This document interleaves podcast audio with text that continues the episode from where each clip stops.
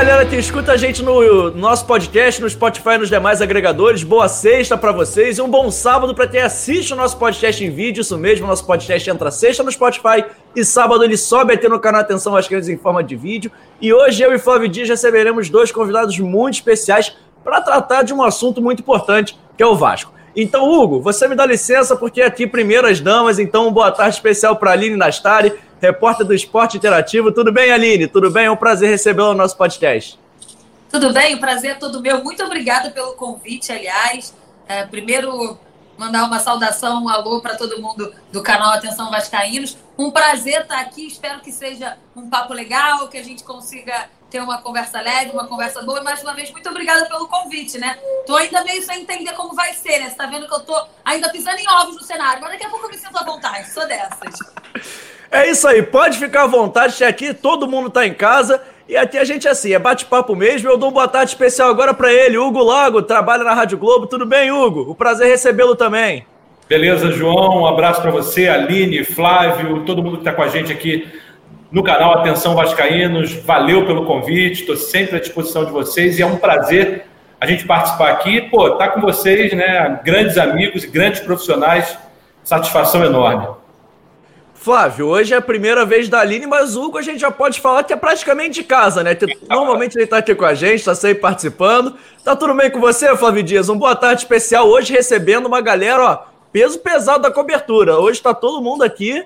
Vamos discutir bastante, não vamos não, Flávio? Vamos sim, João. Um abraço para você, um grande abraço para o querido amigo Gulago, um beijo para a Aline Nastari, todos excelentes profissionais, figuras muito queridas. O Hugo já é móveis e utensílios, né? O Hugo já é da casa, já está com a gente há muito tempo. E Aline, o convite é eterno para você, para Roberta Barroso, para todas as meninas que fazem cobertura de clubes, que são umas heroínas nesse meio tão machista, nesse meio tão é, que faz tanta diferenciação ainda, infelizmente, nesse mundo que ainda faz muito isso. Eu sou muito partidário, eu acho que as mulheres precisam tomar mais. Aliás, por mim, o mundo só tinha mulher, porque homem é um bicho chato pra burro. Mas, de qualquer maneira, parabéns aí pelo trabalho que você faz. Guerreira, porque depois que aconteceu com o esporte interativo, aí agora meio sozinha, tem que cuidar de tudo, cuidar de todos os clubes e pedir entrevista para um, para outro, e ainda tem que arrumar assunto, né? Pô, isso é o pior de tudo. Porque cobrir é mole, o problema é ter assunto, né? Porque encher linguiça, o público hoje está tão crítico, está tão atrás. Não, você está enrolando, você não está dando notícia, não, você está falando abobrinha. Então, parabéns, cara, porque não é fácil, não. Com certeza, ainda mais de casa, né? Porque quando você tem a mobilidade ainda de ir para um lugar ou outro, você vai mais de casa, tem que resolver tudo, produzir tudo em casa. É muito complicado. Vamos lá, E vamos ainda falar. tem que louça para lavar, casa é, para arrumar. Fazer Difícil. comida, é complicado. Eu só discordo de uma coisa, João. Você vem falando que ah, vamos falar de um assunto importante, o Vasco. Que papo é esse, cara? Assunto, assunto importante. É o assunto mais importante, cara. Não é isso, nada é mais isso. importante. Pô. Pelo amor É Deus, eu isso. tô muito triste hoje, muito triste. Por que você tá chateado? Cara, porque é, o cheirinho voltou, entendeu? Aí a gente fica triste, cara, porque o cheiro. Apesar de que é bom, porque recupera, né, cara? Porque dizem que a Covid-19 a pessoa perde o olfato. Então é bom que tá todo mundo curado. o cheiro tá ótimo, o cheiro tá no ar, não tem problema nenhum, não. Só contextualizando para quem não entendeu, a gente grava esse podcast sempre às quintas-feiras, ele sobe às sextas no Spotify sábado no canal, mas hoje pra gente aqui é quinta. Então, se aconteceu alguma coisa nesse meio tempo, os nossos amigos de cobertura sabem bem que o Vasco é sempre um clube muito emocionante de se cobrir, que sempre acontece alguma coisa quando você menos espera. Pode ser sexta-noite, sábado de manhã, domingo à tarde, não importa se vai acontecer, vai acontecer no Vasco, não importa o horário. Então, se a gente perdeu, entre aspas, alguns, algum assunto, eu explico para você que a gente ainda está na quinta esse assunto não aconteceu. Mas, Flávio, já que você tocou nesse assunto, eu vou falar um pouco sobre o assunto que aconteceu essa semana, que vai transmitir em qual televisão de clube, onde é que vai passar o jogo, vai passar aqui, vai passar lá, não vai passar em lugar nenhum. Acabou que a final da Taça Rio passou na Flu TV, mas muita gente ficou surpresa com o que aconteceu. As pessoas giram no canal oficial do clube e surpreenderam com uma narração clubista. Pode isso, Flávio? Olha, João, eu acho que é um assunto. Su- não, o pode isso é para se surpreender com uma narração clubista. Eu acho que é um assunto. Não, mas veja bem, eu acho que a transmissão na televisão do clube. Eu, eu sou bastante claro, cético em relação a isso. Eu acho que esse assunto é um assunto que ainda não é maduro o suficiente para nós. Eu acho que o brasileiro não tem esse costume. Não sou contra, mas eu acho que televisão de clube é acessório.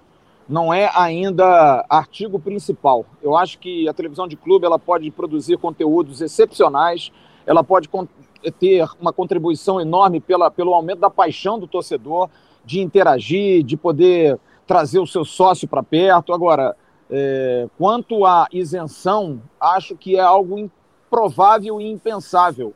É, e isso me preocupa demais, cara, como jornalista. A gente que faz um canal do Vasco e as pessoas às vezes dizem: ah, vocês são partidários de A, vocês são partidários de B, de C, algo que já caiu por terra há muito tempo. Exatamente por conta disso, porque eu tenho uma preocupação muito grande, porque se é algo que o jornalista batalha a vida toda dele para ter, chama-se independência. E graças a Deus, cara, o que a gente pode bater no peito aqui, mesmo falando de um assunto que é um assunto específico, que é o Vasco, é a independência. Aqui ninguém é dirigente A, dirigente B, dirigente C. Se a gente tiver que criticar, a gente critica. Se a gente tiver que elogiar, a gente elogia. E acho que essa questão da transmissão, ela é perigosa e a gente tem aí dois profissionais de, de alto nível que podem discutir isso. Eu acho muito perigoso para a nossa profissão, para a nossa atividade. Não sou contra os companheiros que estão lá, eu acho que são pessoas que estão trabalhando, todo mundo tem que ganhar o seu, o seu, o seu pão de cada dia, mas me preocupa porque a gente vai estar criando uma geração de pessoas sem senso crítico, que é a pior coisa, porque o senso crítico você leva para tudo na sua vida. O senso crítico você aprende a votar, o senso crítico você aprende a fazer as suas melhores escolhas, e acho que a partir do momento em que você é doutrinado a defender o seu coração e não usar a sua razão, sincero e honestamente, acho perigoso, volto a dizer, não sou contrário, acho importante, mas fundamentalmente é, acho isso perigoso. Perigoso para o futebol, inclusive porque se você tem um impedimento a favor do seu time, você vai mostrar o tape? Ontem, por exemplo, ou melhor, desculpe, na quarta-feira, a gente está gravando na quinta, é, houve o lance do primeiro gol do Fluminense, eu estava vendo pela Flá TV, eu fiquei mudando, e os comentaristas na Flá TV, o Tavares e o Raul Plasma, diziam abertamente, foi falta e foi impedimento. Só que não foi nem falta nem impedimento. O lance foi claro, teve VAR. Mas aí que tá, é a tendência de você puxar para o seu lado e nesse bojo aí, eu quero fazer essa colocação para os dois companheiros. Eu acho que o Vasco está à frente, porque o Vasco abriu perspectiva para que todos nós pudéssemos entrevistar as pessoas, fazemos as perguntas, a gente manda pergunta todo dia para a coletiva. Não há um momento em que alguém diga, olha, essa pergunta aqui não dá. O máximo que dizem é, olha, essa pergunta já foi feita, se você quiser fazer outra. Agora, ninguém questiona absolutamente nada. Eu me lembro, o Alexandre Campelo, eu fiz uma pergunta para ele na coletiva sobre a ida dele a Brasília, que pegou muito mal dentro do clube, e a pergunta foi feita e o presidente respondeu. Então eu acho que isso, pelo lado do Vasco, eu acho louvável demais. Eu queria saber dos companheiros o que, que, eles acham desse assunto. Aline, você primeiro. Hugo, você, você vai ser sempre o último hoje, tá, Hugo? O que, você acha, Aline? Olha, eu acredito que a gente tem que separar um pouco os cenários. Eu acho que as TVs de clubes elas são importantes. Eu acho que elas têm o público delas, mas as coisas não devem ser excludentes, né? Eu entendo que justamente por conta da parcialidade, por conta do que você falou do senso crítico, acho que ficou nítido ontem o quanto que é fundamental a gente ter um veículo neutro transmitindo tudo isso. Eu acho natural que uma TV de clube seja, obviamente, parcial. Claro. É o público dela. E, eu acredito que o próprio torcedor do Fluminense assistindo a Flu TV ia ficar irritado se aquela transmissão estivesse exaltando o Flamengo. Isso é comum, né? Só que eu acho que isso vai contra um pouco quem é apaixonado pelo futebol. Você fica, cada vez mais você liga o clube a sua torcida, mas a paixão pelo futebol como um todo, do que o futebol é, para quem gosta de ver o jogo, eu acho que fica um pouco comprometida. O ponto número um da transmissão de ontem que eu não concordo é não falar o nome dos jogadores adversários no início, na primeira parte. Porque você pode ser rival e você pode torcer para o seu lado, mas você entender que o outro não existe me parece descabido para o momento. Então, nesse ponto, eu realmente discordo. Mas se a gente olhar para todas as TVs de clubes, o caminho é praticamente o mesmo, como você falou agora há pouco da Flá TV. E aí você citou o que o Vasco vem fazendo. Se a gente olhar a entrevista coletiva do Jorge Jesus ontem, de tudo que está acontecendo, não teve uma pergunta falando sobre Benfica, se ele vai, se ele fica, o que, que ele pensa. Então, assim, não é dizer que a TV de clube ela vai favorecer só o seu torcedor, porque nesse ponto até o torcedor dela está sendo desfavorecido, porque ele não está tendo uma informação que ele gostaria de ter porque não é legal, não é, não é importante e natural para o clube naquele momento que as pessoas saibam daquela notícia. Então, acho que evidencia um ponto muito grande, mas eu não acho que elas não tenham público. Eu não acho que elas são, não são importantes. É fundamental que tenha acontecido o que aconteceu ontem para as pessoas entenderem a importância de ter um veículo neutro transmitindo isso tudo. Eu trabalho no esporte interativo, a gente tem até uma, uma linguagem mais de torcedor, só que a gente tem um compromisso com isso, né? Um compromisso em, em, ser, em equilibrar os lados, em, em não ser parcial. Só que eu acho que a gente pode trazer como um exemplo melhor a Globo, que foi quem por tanto tempo aí, é, é, quem por tanto tempo vem transmitindo. E a gente vê, isso ninguém pode negar, um esforço da Globo em mostrar o lance exato, em, em trazer especialistas para falar daquilo. Isso é algo que foi evoluindo com o tempo. Então, eu acho que a gente já começa a regredir a partir do momento que a gente prefere fechar a porta e não enxergar. Não enxergar na nossa sociedade é sempre muito prejudicial, é sempre muito perigoso, e eu acho que é esse o caminho que a gente começa a traçar. Você falou do Vasco, certamente isso eu falo, já falei para os meninos do Vasco, já falei para outros clubes que eu cubro também. Eu não tenho dúvidas que forma de tratamento nessa pandemia em relação à coletiva, o Vasco é um dos que a gente melhor pode é, exercer a nossa profissão. No Fluminense, a gente, em coletiva, a gente consegue, o jogador ver a gente, a gente faz ao vivo. No pós-jogo, não. No Vasco, no pós-jogo, a gente faz ao vivo, a gente aparece, a gente vê o cara, o cara vê a gente. Isso também é muito bom. E o que você falou precisa ser destacado. Nunca ninguém negou uma, uma, uma pergunta nossa. Um exemplo, Castan e, Fer, e Fernando Miguel reclamando de salários atrasados Verdade. em plena Vasco TV. Então, Verdade, esse ponto é um ponto que a gente de fato merece destacar. Mas se a gente olhar a transmissão, certamente a transmissão é uma transmissão completamente partidária, porque faz parte, porque está dentro ali do público que ela quer falar, que ela quer conversar. Então eu acho que não é nem 8 nem 80. A gente não pode chegar e dizer que a TV de clube não é importante, porque ela tem o público dela, ela é fundamental para um clube, relação do clube com o seu patrocinador, aproximação do clube com o torcedor. Ela tem várias vertentes que tornam ela cada vez mais importante.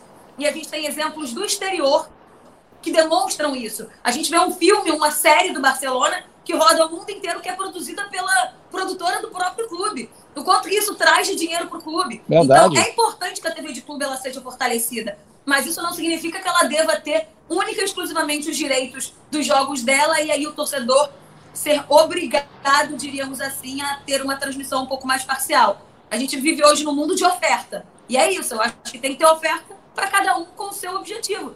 Talvez diminua um pouco a renda de quem era detentor antes, faz parte do jogo. Bola rola, bola que role. Mas para os clubes também é importante continuar tendo as suas TVs fortalecidas, na minha opinião.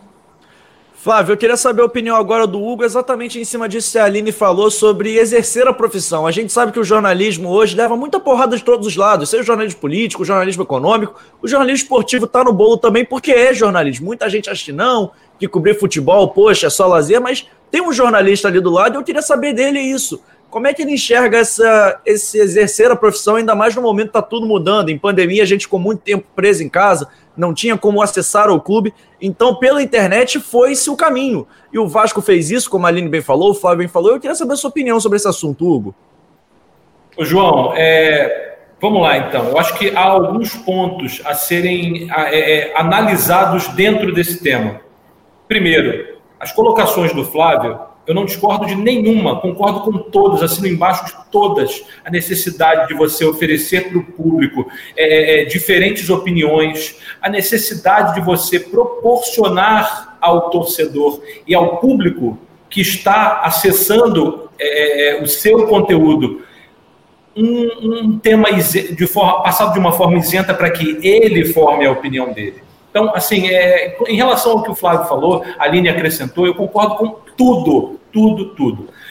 E assim, acho que há alguns pontos a serem acrescentados aí, a, a serem analisados aí a partir desse tema. O primeiro, o Flávio sabe muito bem disso, porque o Flávio iniciou a trajetória dele profissional como um repórter de rádio. Nós, repórteres de rádio, nós profissionais de rádio, primeiro, nós convivemos durante algum tempo com uma seguinte, é, é, é um seguinte fantasma. Olha, a TV vai acabar com o rádio a TV vai aniquilar o rádio. Quando, na verdade, o que, que aconteceu?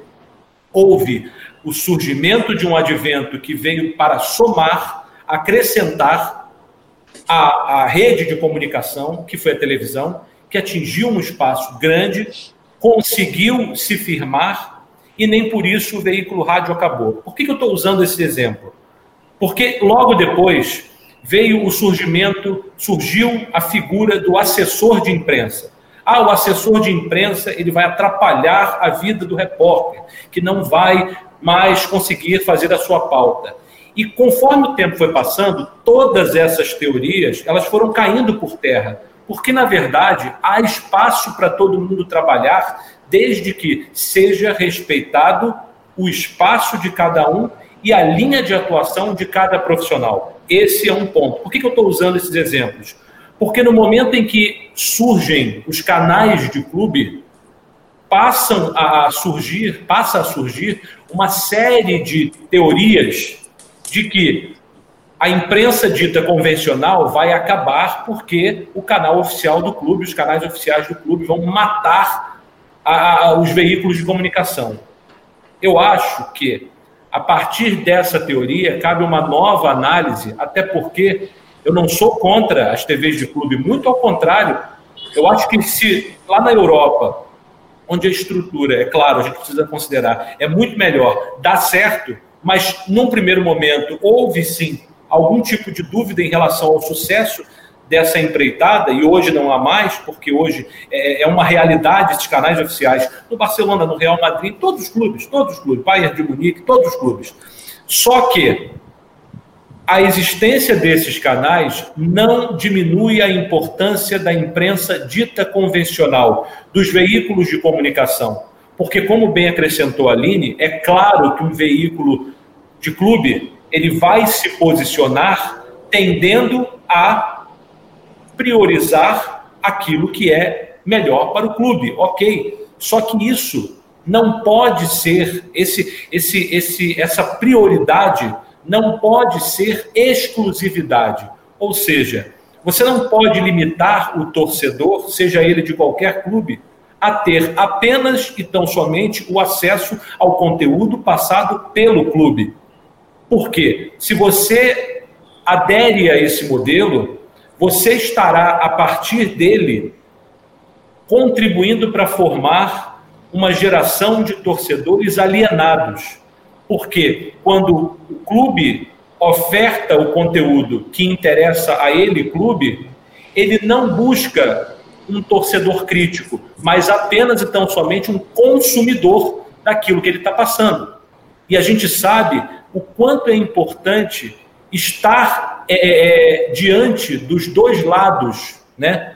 É, não tratar uma versão como fato.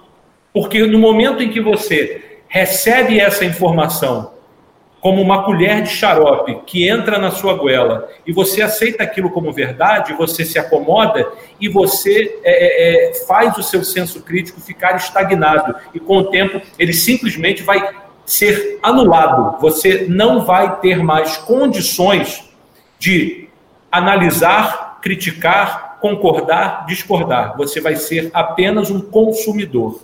Então, eu não sou contra, muito ao contrário, sou a favor das TVs dos clubes, dos canais oficiais dos clubes. Acho que, além de você conseguir gerar um conteúdo a mais, você proporciona trabalho para profissionais que muitas vezes estão alijados do mercado, sendo competentes o suficiente para que possam exercer as suas funções, só que não tem espaço. Então, esse é o primeiro ponto. E o segundo, acho que os modelos atuais precisam ser revistos, alguns, não todos. Não é porque a gente está falando aqui de um assunto mais específico envolvendo o Vasco que eu, tô, que eu vou elogiar. Eu concordo com o que o Flávio disse, eu concordo com o que a Aline disse.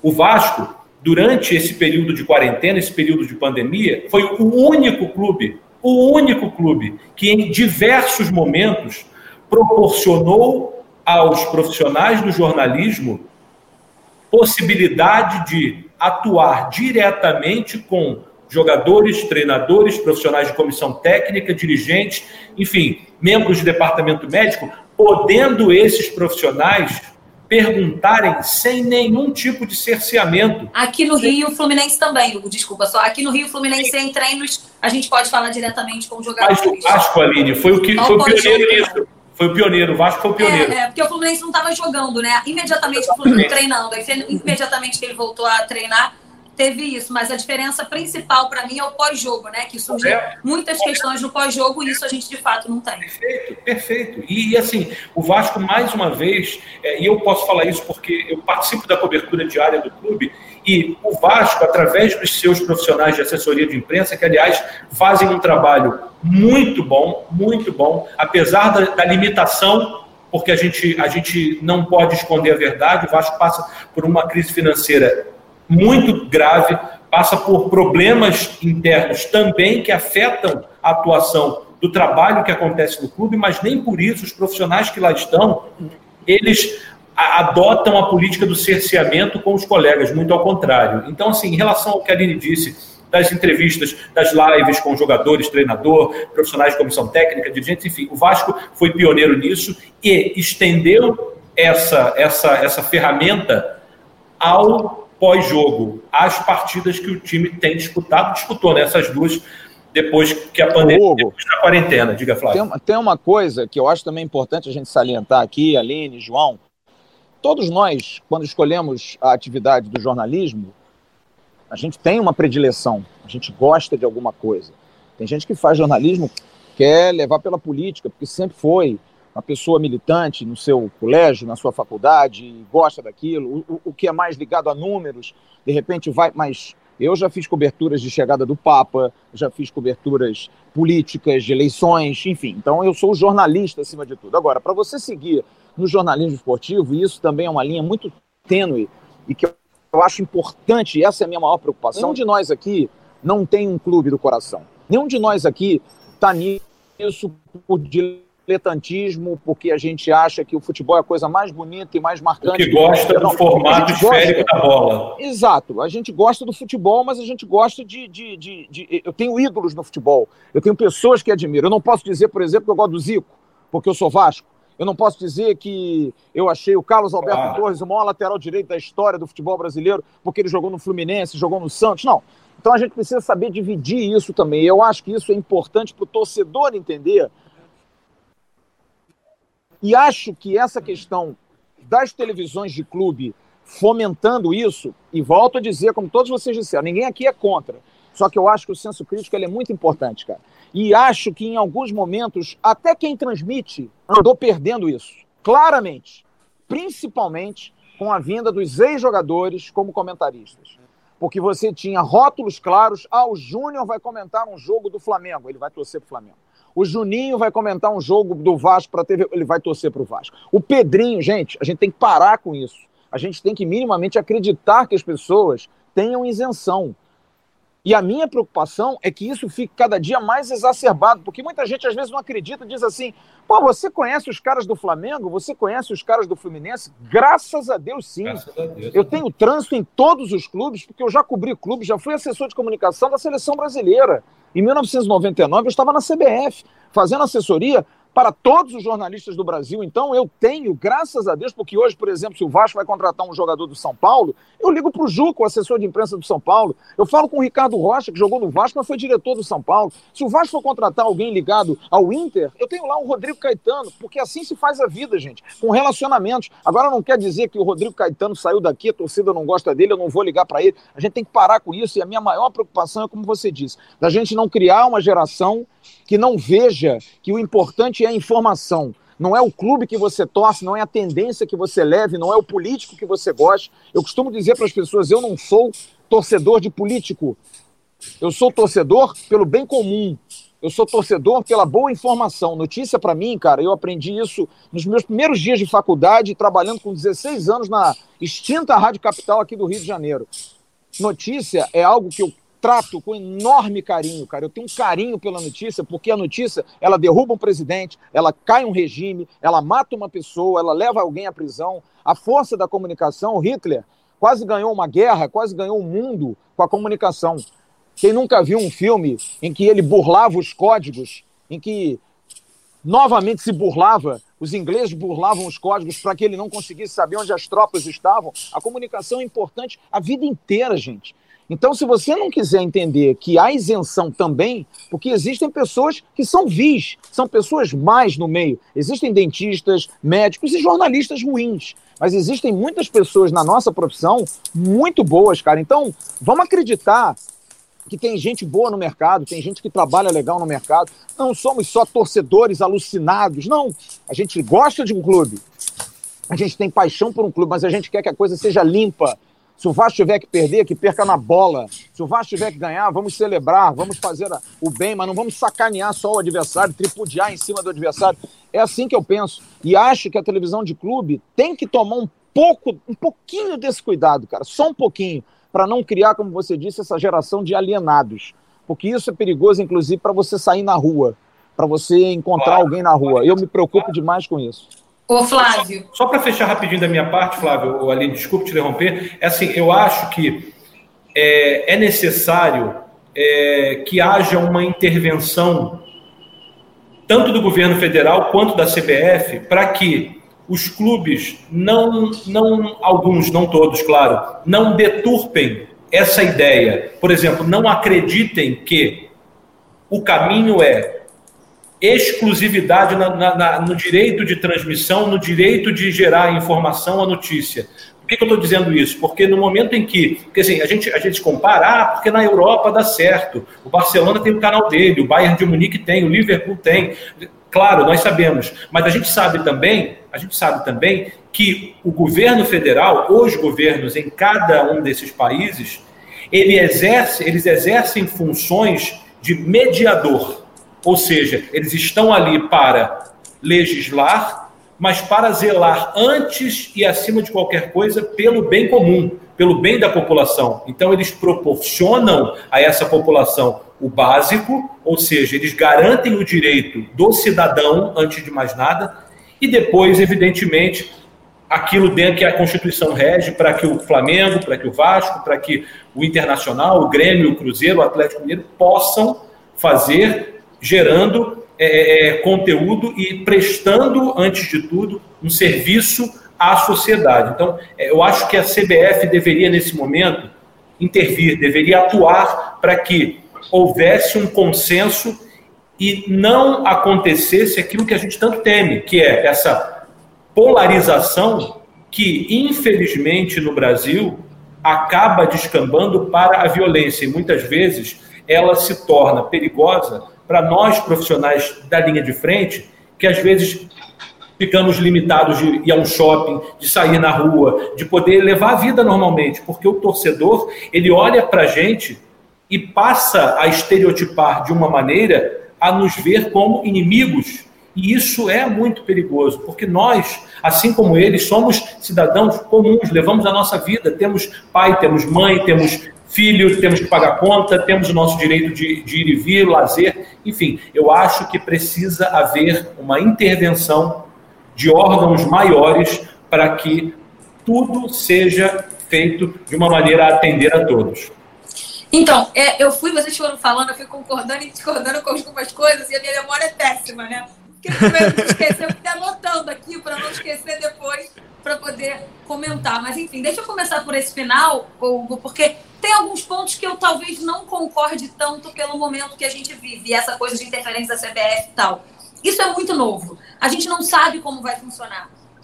A gente ainda não viu a lógica do mercado atuar nas TVs de clubes. A gente vê um Flamengo que antes do jogo do Fluminense tinha batido recorde, mas aí o Landim vai dizer que financeiramente o clube ainda não arrecadou o suficiente com isso, porque o clube ainda não sabe lidar com a TV de clube. Então é muito cedo para a gente dizer, eu acredito, como as coisas devem acontecer e de que forma a gente pode interferir, porque a gente não sabe como vai funcionar. E eu acredito que a lógica do mercado ela ainda se impõe de uma forma diferente. Na minha sensação, e aí é completamente sensação, no primeiro tempo, ontem, o narrador não falou o nome dos jogadores do Flamengo, mas no segundo tempo ele falou. Isto abre as redes sociais, era só crítica, porque ele não estava falando. Então eu acho que tem essa situação um pouco de retorno do público, de entender o mercado. Eu quero expor meu patrocinador, então é ideal que eu tenha um bom produto para o meu patrocinador.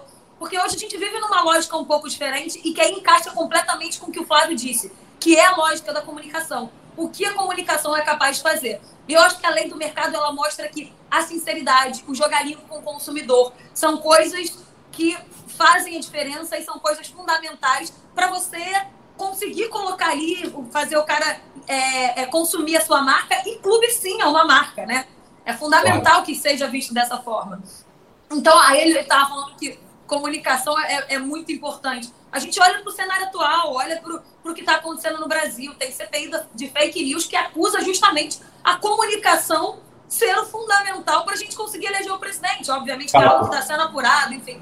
Mas claro. mostra o poder da comunicação. Então, eu acho que comunicação, sinceridade, mercado, são coisas que ainda estão muito ligadas e que a gente ainda vai aprender e vai ver muita diferença para uma, uma TV de clube. Só que tem um ponto que é fundamental nisso, que é a TV de clube conseguir diferenciar a linguagem do torcedor com anulação de senso crítico. Essas são duas coisas diferentes. Você pode fazer uma narração completamente voltada para o seu torcedor, é, gritando mais quando é gol do seu time, quando é gol do outro falando, ah, gol dos caras. Você pode fazer isso, mas isso não significa anular o senso crítico. Isso não significa não querer enxergar quando há um problema que aí é algo completamente diferente e que eu acho que, voltando na lógica de mercado, vai contra tudo isso. Porque o cara que está do outro lado é torcedor. E ele vai dizer, ah, tá brincando comigo. A gente vê na própria Vasco TV, quando. Ó, só ficar, eu fico olhando os comentários às vezes. Quando começa a elogiar demais, o torcedor começa. A, ó, não concordo, começa a dar pancada. Então eu acho que a linguagem sincera ela é fundamental e os clubes vão descobrir isso. Só que a gente não tem ainda clubes que saibam lidar com TVs de clubes, né? E você falou das TVs internacionais. Quando o Esporte Interativo era um canal ainda, a gente recebia a Barça TV, a, a TV do Real Madrid, Correto. TVs de clubes, a gente recebia os jogos para a gente narrar do jeito que a gente queria. Mas o que, que os caras usavam a TV de clubes deles? Para divulgar a marca, para claro. chegar em outro torcedor. Então eu acho que a gente ainda vai descobrir essa lógica de mercado. Acho que é muito cedo para tudo isso e que as coisas vão mudar ainda. É tudo muito, muito inicial, por isso que eu não sei se já dá para a gente agir de alguma forma. E aí, para encerrar, só porque o Hugo falou dos assessores do Vasco e tal, é uma coisa que eu sempre falo aqui, eu falo para ele, não tem o menor problema de falar aqui. Eu acho que eu, eu tenho, não tenho, não sou tão experiente, mas já tenho, vou fazer 10 anos de carreira esse ano. Eu não me lembro de ter visto um cara tão dedicado, tão esforçado, tão que se entregue tanto pro clube quando eu vejo o Greg fazendo no Vasco, tudo isso que ele faz na Vasco TV, eu, eu já vi igual, mas nunca vi. É o Greg joga nas 11, né, gente? O Greg não, faz coletiva, faz, faz comenta o jogo, então eu vou ajuda para marcar entrevista. Então, eu, eu, vou contar uma história do Greg aqui, porque eu particularmente eu estive muito presente em 2011, quando o Juninho Pernambucano voltou ao Vasco, e eu, eu tenho uma relação muito próxima ao Juninho. O Greg ainda não estava no Vasco, o Greg é alagoano, ele tinha um programa de rádio é, que ele fazia com uma outra amiga dele, que hoje é assessora de comunicação, a Carol Canoa. E, e eu uma vez cheguei, até o pessoal do Vasco ficou até chateado comigo, mas eu falo mesmo, cara, eu não tenho esse negócio comigo não. Para mim, quando eu acho que. São duas coisas que meu pai me ensinou que, que eu, eu não tenho paciência nenhuma, com injustiça e com burrice. Não tenho nenhum tipo de paciência com isso. E eu dizia, vocês têm que colocar gente que goste do clube aqui dentro, pessoas que conheçam o clube. E tem um menino que faz um trabalho hoje, porque o Greg só cobia base. Se você perguntar qualquer coisa de base, ele sabe Greg, tudo, é tudo. Ele sabe a vida, o feijão que o cara come, se é com sal ou sem sal, ele sabe tudo. E eu disse, tem um cara, ouve o programa, eu, eu não me lembro, não me recordo o nome do programa, falei, ouve, era, na, era na internet também, no YouTube, se eu não me engano. Ouve o, o canal do menino lá, cara. O Greg era craque, craque de bola. É um menino humilde, é um menino que recentemente perdeu a mãe e ele disse para mim: não, vou, não, não fui porque minha mãe queria que eu continuasse aqui, era o meu sonho de vida. E são profissionais assim que eu valorizo demais, absurdamente. E acho que também é uma. A gente vai falar de Vasco, mas a gente está falando de assuntos diversos e que bom que a gente tem esse espaço e que o canal é para isso também. A gente não está aqui só para falar do Vasco, até porque o Vasco é correlato com isso aí. A gente precisa valorizar também o trabalho de muitos assessores de comunicação. Tem muita gente que empata a vida de muita gente, mas tem muita gente profissional, cara. Tem muito, muita gente que ajuda demais. E para concluir a minha participação, para mim o cenário ideal, ideal, é como disse a Aline. Todo mundo tem condição de fazer a sua transmissão. Domingo vai ter o Fla-Flu. A, a, a, o canal do Flamengo transmite, o canal do Fluminense transmite. E cada um vai, e cada um vai competir para saber quem teve mais visualização. Se você não gostar de ver, pela, você vai ver na Globo, no Esporte Interativo, na Fox, seja lá onde for. Dê o cardápio ao torcedor. Se o torcedor não gosta porque a transmissão do Luiz Roberto é muito pró-Flamengo, ou a transmissão de não sei quem é muito pró-Vasco, vá para o canal do seu clube. É uma opção, gente. Como é, no opção. rádio, né, Flávio? É Como é no cara. rádio, que no Abra, rádio todas transmitem. Como disse a Aline, é Mercado Livre, gente. As pessoas, o que, que é?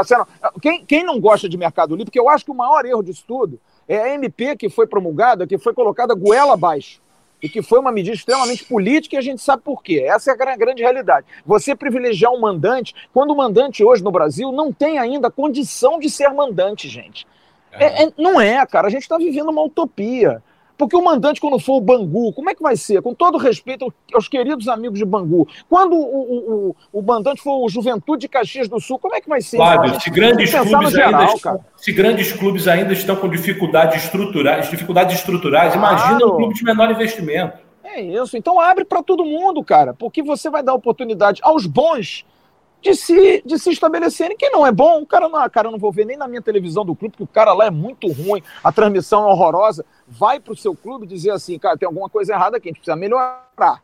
Vamos fazer uma pesquisa. Você não gostou de quem? Eu não gostei do Hugo Lago transmitindo, eu não gostei da imagem, não teve replay. Você vai corrigir para tornar o seu produto melhor, mais atrativo é. para o seu, seu consumidor e para o seu patrocinador. É muito simples, gente.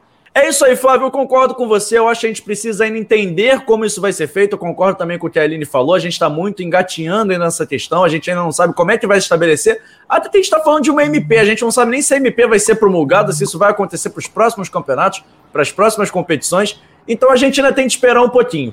Mas mudando um pouco de assunto, a gente falou bastante. Agradeço também essa discussão muito boa, até porque antes de falar de futebol, a gente tem que falar também um pouco do jornalismo, até que é a nossa área, onde a gente milita aqui e onde a gente entende também um pouco, a gente precisa discutir isso e passar a realidade para você, você torcedor. Você entende mais ou menos. Tá a gente, assinar. É, eu, eu falei a gente é. porque eu precisava me incluir já que eu apresento, mas vocês entendem logicamente muito mais que eu, até que vocês são muito mais experientes, né? Você falou que em 99 estava na CBF, eu estava nascendo, é só por isso também. É. A gente precisa Aline, deixar isso não, um pouco Aline, claro. A Aline, a Aline só tem 10 anos de profissão, novinha, pô, novinha, pô.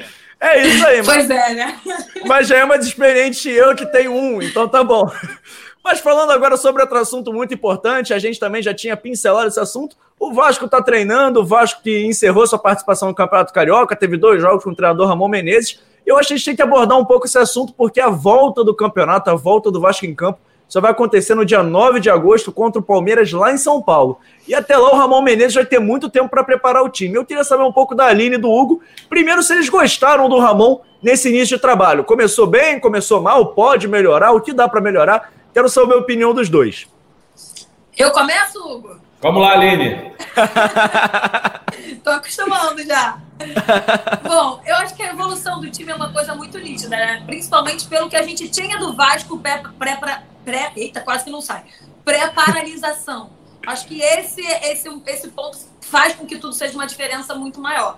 Agora, o que eu posso dizer, o que eu mais gostei do Ramon, eu acho que tem muito a ver com o que a gente já esperava, que é o fato dele conhecer esse elenco muito bem. Ele entender exatamente a limitação de cada jogador e o que, que cada jogador pode entregar. E isso fica muito nítido quando ele monta um time com laterais e ele segura o Henrique para o Henrique não ir tanto para o ataque, ele libera mais o Pikachu, por exemplo. Enfim, é, do lado direito, eu acho que tem um exemplo muito grande disso, aquela, as, as triangulações, as movimentações do lado direito, eu acho que tem muito isso. Eu acho que o time já tem bastante a cara do Ramon. E aí, se a gente pega é, os jogadores falando, né? Acho que o Felipe Bastos deu entrevista coletiva recentemente, e ele falou sobre o posicionamento dele, sobre jogar como ele está jogando, caindo até mais para o lado direito, que era algo que ele nem imaginava que ia voltar a fazer, mas foi uma ideia, uma proposta do Ramon para conseguir surpreender o adversário, para ele conseguir fazer coisas diferentes. Quando ninguém mais esperava isso do Bastos. Mas por quê? Porque ele entende exatamente o jogador que ele tem em mãos, ele sabe exatamente o tipo de, de as funções que o Bastos já fez, e ele entende que ele consegue colocar ele ali, ele pode ser útil nesse momento. Então, acho que mais do que você ah, botar os melhores jogadores ou não em campo, o que para mim ficou muito nítido é que ele entende as valências de cada jogador e consegue combinar isso para um time dentro de campo. Óbvio que foi muito início. Óbvio que o campeonato carioca também não é muito parâmetro. Mas para mim foi muito relevante o que a gente viu que o Ramon fez com pouco tempo de treinamento, o que é fundamental. E agora, tendo um mês pela frente, a tendência é que a coisa, na minha opinião, evolua um pouco mais. E você sente outra coisa que é fundamental no futebol, é que os jogadores, ao que, ao que tudo indica, estão 100% fechados com o treinador. O que fica muito mais fácil, né? Você não é nem entender a ideia, é, é, é, é, é ouvir e falar, vou fazer. Entendendo ou não, eu vou fazer porque eu confio nesse cara. Acho que isso é, é muito importante, é muito é, é, importante em todo o contexto e pode ser fundamental para o Vasco conseguir é, uma evolução no, no seu desempenho que já é notória, sem dúvida nenhuma. É, assim, João, é, a questão envolvendo o Ramon, ela é muito nítida já no pontapé inicial. Hoje o Vasco tem uma cara, hoje o Vasco tem um padrão de jogo. Independentemente de estar jogando bem, jogando mal, ter mais jogadores qualificados nessa ou naquela posição, ou carecer ou precisar de mais é, é, jogadores, mais em quantidade e qualidade, eu acho que precisa mesmo, em várias posições, mas enfim, é, sobre o Ramon, ele deu uma cara para o time, e num intervalo de tempo muito curto. E eu não digo só pelas vitórias, mas pela maneira como o time atuava antes da parada por causa da pandemia da Covid-19 e como vem atuando agora. E, assim, as modificações em termos de peça, elas foram muito poucas, ou nenhuma, se a gente for considerar o elenco que a comissão técnica anterior tinha à disposição. E assim, a gente falava aqui há pouco sobre a importância de você conhecer o clube. O Ramon, antes e acima de qualquer coisa, o Ramon conhece o Vasco. E não é conhece o Vasco a grandeza do Vasco, é, que clube é o Vasco. Não, isso todos nós sabemos. Você não precisa estar lá dentro para saber o tamanho do Vasco em termos de relevância nacional e até mesmo internacional. Mas o Ramon é uma pessoa que conhece o funcionamento interno do Vasco. Ele sabe como o departamento de futebol do Vasco funciona. Ele está lá desde o início do ano passado, como membro da comissão técnica permanente. Ele fez um trabalho, pouca gente sabe, de recuperação de alguns jogadores que estavam que já eram considerados carta fora do, cartas fora do, fora do baralho por treinadores que passaram por lá. Então, é, é, e além disso, o jogador que o Ramon fez. Mas tem um outro detalhe que eu acho que foi uma, uma decisão muito correta tomada por essa diretoria, que muitas vezes comete erros, mas assim como a gente critica o erro, a gente também elogia quando acerta. A chegada do Antônio Lopes para exercer a função que ele hoje exerce, que é de dar, acima de tudo, antes de tudo. Eu conversei com o Zé Luiz e o Zé Luiz me falou isso com todas as letras. A, fun a, a função primeira do Lopes é dar respaldo ao trabalho do Ramon. A atuação do Lopes dentro do departamento de futebol do Vasco, ela vai estar ligada diretamente ao campo e bola. Ou seja, aquilo que o treinador vai precisar, porque o Ramon, embora eu veja nele potencial para se tornar no futuro um grande profissional, um grande técnico, como jogador que ele foi, excelente jogador, ele pode se tornar um vitorioso treinador, mas ele ainda é inexperiente. E a presença do Antônio Lopes dentro do departamento de futebol, atuando da maneira como ele vem atuando, eu acho que foi uma decisão acertada dessa diretoria acertada. Então, é, acho que o Ramon ele vai crescer como treinador. E assim, só um detalhe em relação ao, ao conhecer o elenco. O Flávio sabe muito bem porque cobria Vasco nessa época. O Ramon, além dele ser um jogador querido dentro dos grupos onde ele trabalhou, onde ele atuou, a, a forma, a versatilidade que ele tinha como jogador permite que o olhar dele, agora como técnico, também enxergue que um jogador, às vezes, pode render em mais de uma posição ou atuando dentro de campo de mais de uma maneira. E eu acho que esse é o caso do Felipe Bastos. Felipe Bastos não é apenas um volante de contenção, o cara do desarme que toca a bola. É, brecou a jogada adversária, se livra da bola. Não, o Felipe Bastos, ele pode sim ser mais útil ao Vasco do que vinha sendo, e acho que na mão do Ramon, trabalhando com o Ramon, ele será. Então, é, acho que o caminho está muito bem traçado e o Ramon tem tudo para dar certo como treinador do Vasco. Flávio, mas a gente está falando do trabalho do Ramon, a gente elogiou, mas eu quero saber de você. Ainda precisa reforçar o time para o trabalho ser melhor, né? Não dá para exigir um grande omelete do Ramon se os ovos e os ingredientes ainda não são os ideais. Você concorda ou não? Acha que com esse time aí dá para levar para o brasileiro? Eu acho que tem duas situações que são bastante diferentes. É, acho que o Vasco é, tem hoje algo que ele precisa valorizar muito, que é outra situação que a gente precisa brigar sempre na vida. Eu acho que quem estuda precisa ter sempre privilégio. Eu acho que a pessoa preparada, aqui no Brasil, a gente diz que o cara muito preparado está inventando. O treinador que é preparado, que é estudioso, ele é que é professor Pardal, né? Exatamente. Eu acho que a gente precisa também acabar com isso. O Vasco hoje tem uma comissão técnica completa. Todos fizeram o curso da CBF, inclusive o Lopes, com 79 anos de idade. O Léo Copertino, preparador físico, é preparador físico e da CBF Academy. O Thiago Kozlowski é da CBF Academy. O Júnior Lopes é da CBF Academy. Academy.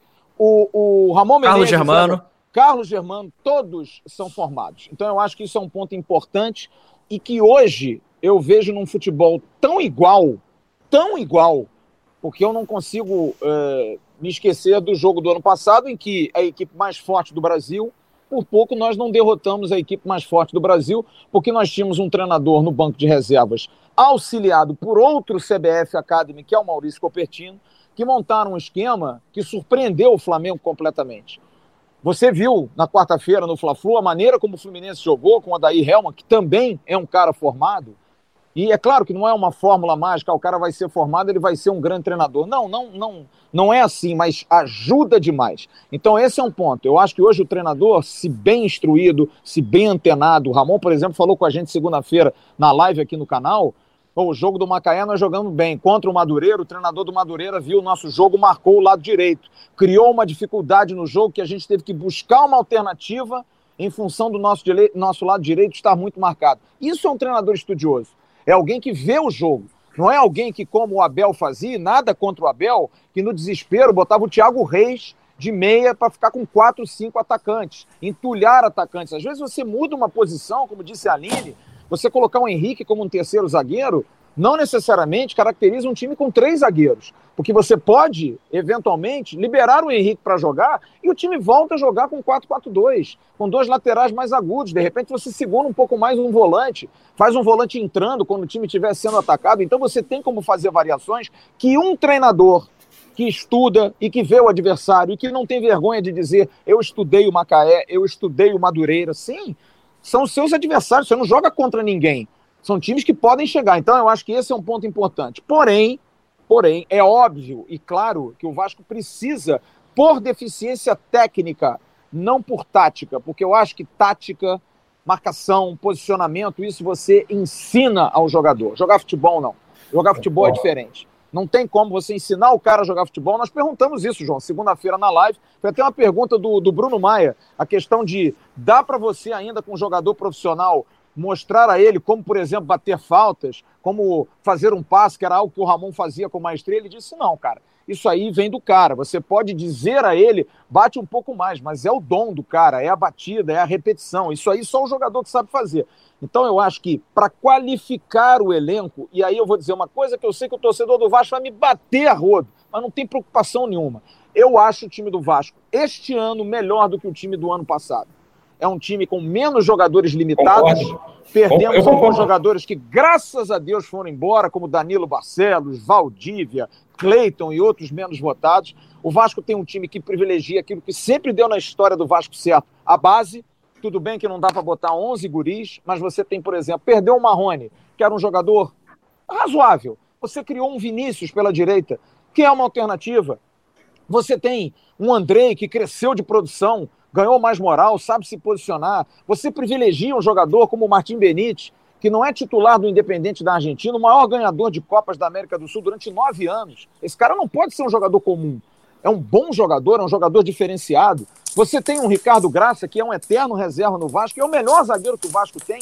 arruma, arruma uma posição para esse cara jogar. Então eu acho que todas essas questões são importantes, mas você precisa qualificar, porque na hora do embate com aqueles que têm uma qualidade maior, você vai sentir diferença. Por que, que o Vasco, por exemplo, não teve grande desempenho em 2019? Porque o Vasco não teve um camisa 9. O Vasco passou a temporada toda atrás de um camisa 9 e teve, que aí eu vou botar na conta do Ramon, você disse isso aí, João. como disse o Hugo, aliás, ah, o Ramon recuperou jogadores que estavam afastados. eu estava esperando, eu tava esperando um você falar isso. É, um deles foi o Ribamar. Mas tudo bem, eu acho que o Ribamar é um jogador importante. Importante para o momento, cara. Ele não é craque, não vai ajudar, mas ele bota fogo. Ele, ele no, no, Carioca, ele sofreu um pênalti que o Maxi Lopes empatou o jogo para nós contra o rival.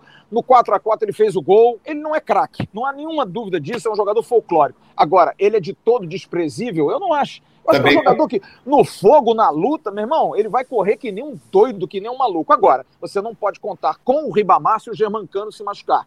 Você precisa ter um bom reserva para ele.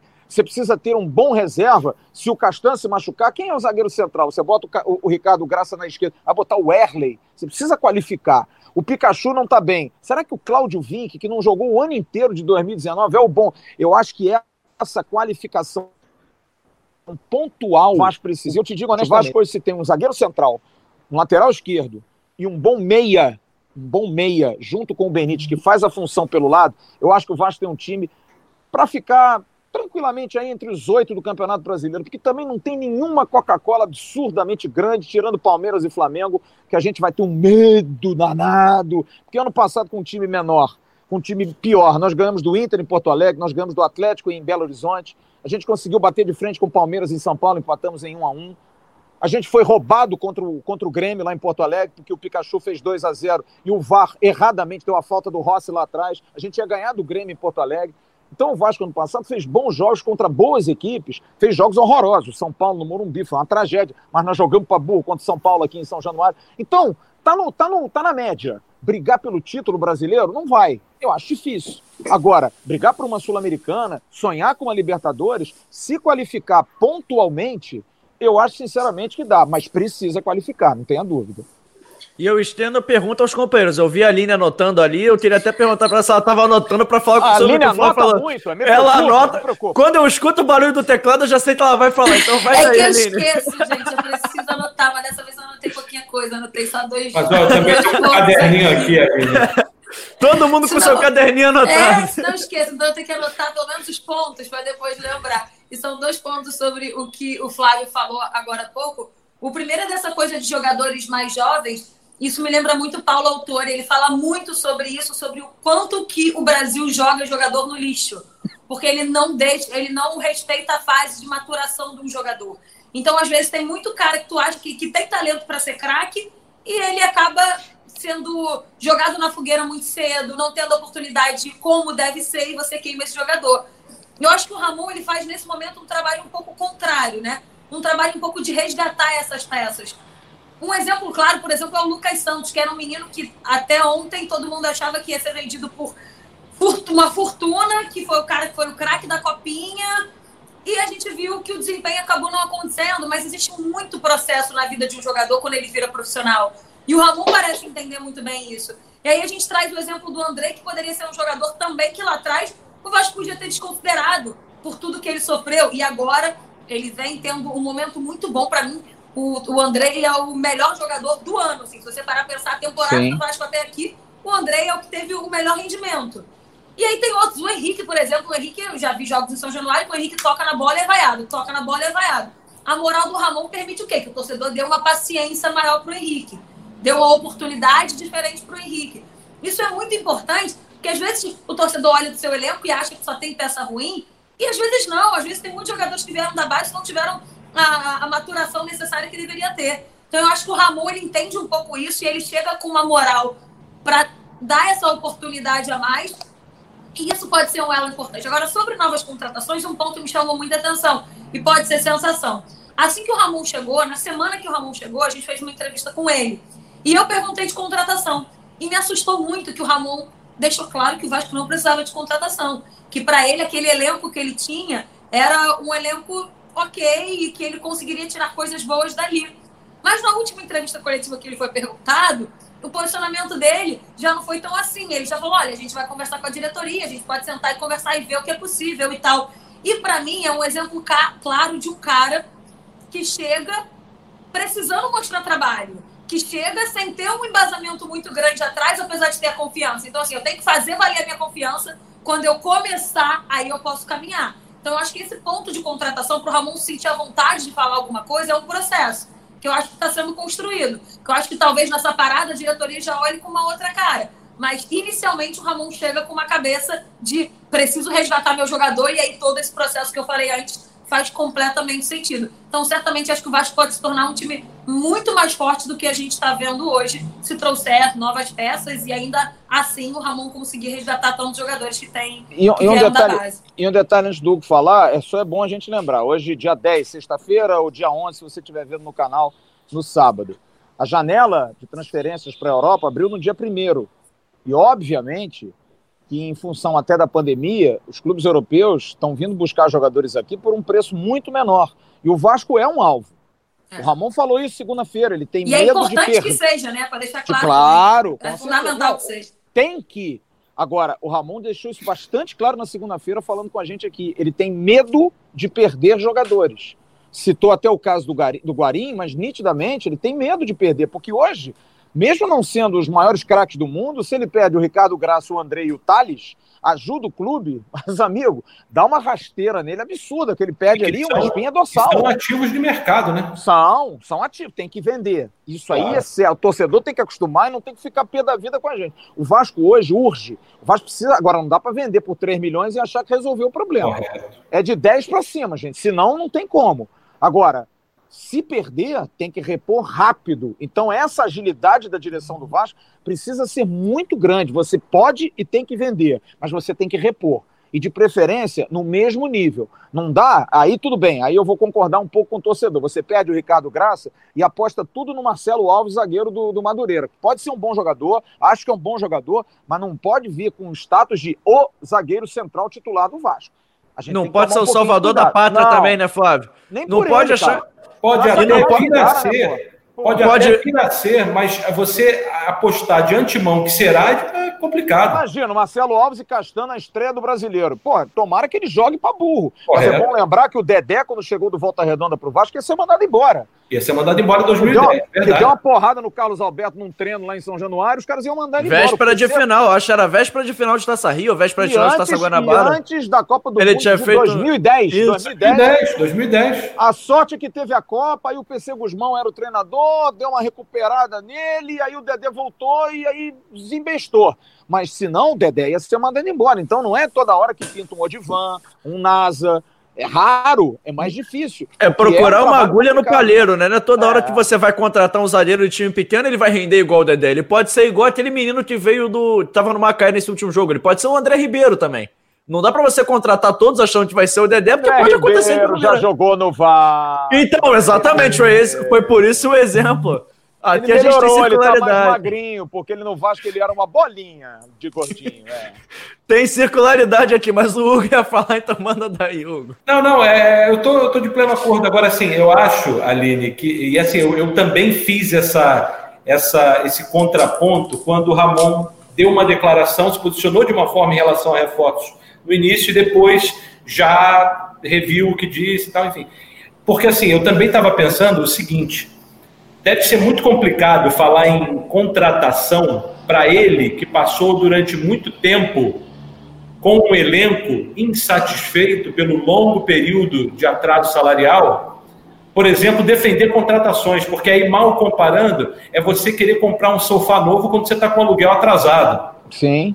Então, é, ele provavelmente, naquele primeiro momento, talvez estivesse com muito tato para não falar em contratação, sendo que ele provavelmente estava é, é, é, abraçando a causa dos jogadores, uma causa justa, né? Atraso salarial realmente é algo que incomoda, é algo que faz parte da vida de muitos clubes do Brasil, que é, não, apesar de ser uma, uma realidade, não deixa de estar errado, não é, não é algo que a gente tem que, por exemplo, é, ser é, complacente com isso, não, a gente até entende, mas a gente tem que saber, o trabalhador precisa receber o seu salário. O jogador de futebol não é diferente. Então, assim, eu acho que o Ramon ele estava um pouco mais é, é, reticente naquele momento, justamente por causa dessa questão envolvendo os problemas financeiros do clube, que são grandes. São grandes, mas concordo com o Flávio.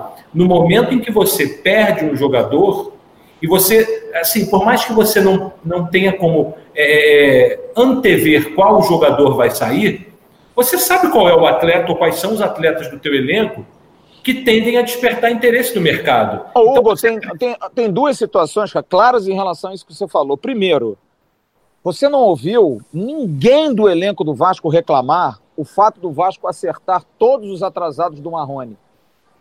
Exatamente. Por quê? Porque os caras Com medo Marrone... de retaliação na justiça, exatamente. Não, não é, e, e, a, e, a, preocupação dos jogadores é o seguinte: Marrone vai salvar a gente, velho. É. Que bom, pagou o cara, é. Pô, elenco, vocês ficaram chateados? Não, ninguém ficou chateado. Por quê? Porque os caras queriam que o Marrone fosse vendido. É. E uma outra informação que eu tive, até nem dei essa informação e acho que eu soube isso por bastidores. O Vasco anunciou aquele atleta, o paraguaio, Matias Galassa, para base, o sub-20. Os jogadores do profissional não gostaram.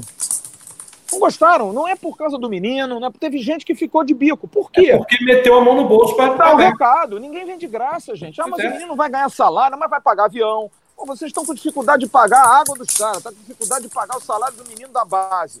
E vai contratar um jogador da base, um paraguaio, porque tem transfer, tem avião, tem que pagar moradia pro moleque. Você vê que até hoje o moleque não veio. Não veio. O menino, o menino não chegou ainda, só vem talvez em agosto, quando agora vai ter a representação do Sub-20. Agora, todos esses pontos, e eu acho que é importante a gente colocar esse outro assunto também aqui, João. O grupo do Vasco, o torcedor do Vasco tem que tirar o chapéu sempre, porque os caras não abrem o bico até a hora, como disse a Aline, quando o Fernando Miguel e o Castan disseram na Vasco TV, eles falaram cheio de não me toque, cheio de. Mas do tipo, a gente entende, sabe como é que é, mas vê lá. E né, são os líderes do elenco, né, Flávio? Exato. Não são são, os caras acham até o elenco espera. O Castão, o capitão e o Fernando Miguel é um goleiro experiente. Tudo bem que o Fernando Miguel nunca esteve num grande clube.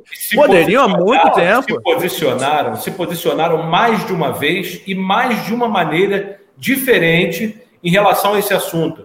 Quando houve aquela promessa de que, ó, promessa não, aquela proposta da diretoria de não, a gente vai dar uma ajuda de custo de 5 mil reais para todo mundo Sim. e tal, não sei o quê. E imediatamente o Castan, que é o capitão do time e o líder desse grupo, e tem alguns jogadores, como o Fernando Miguel, você bem disse, ao lado dele, rechaçaram de imediato, porque entenderam que, naquele momento, para você começar a resolver o problema, não era pagando um valor aquém do salário de muitos e próximo dos de outros, num primeiro momento, que você resolveria o problema. Não, mas então faz o seguinte: pega esse dinheiro, vai lá, quita o salário dos que ganham menos, dos que têm uma condição de vida inferior à nossa. Para quê? Para você iniciar o processo de, de, de resolução dessa insatisfação pela base da pirâmide, ou seja, pelos jogadores que precisam mais. E, e, além da ajuda que muitos atletas deram a esses jogadores por livre e espontânea vontade, eles, líderes, eles experientes, se posicionaram pedindo à diretoria que fizesse, eh, que iniciasse esse processo pelos jogadores menos favorecidos. Então, isso, isso assim, eu acho que isso, por si só, já mostra é, é, o nível de comprometimento desses caras com a causa que é o Vasco. Eu só queria agregar um Desculpa, ponto nessa, nessa discussão, assim, e aí é completamente sensação, tá? É sensação de quem tem algum contato ali com o jogador e dia a dia e tal.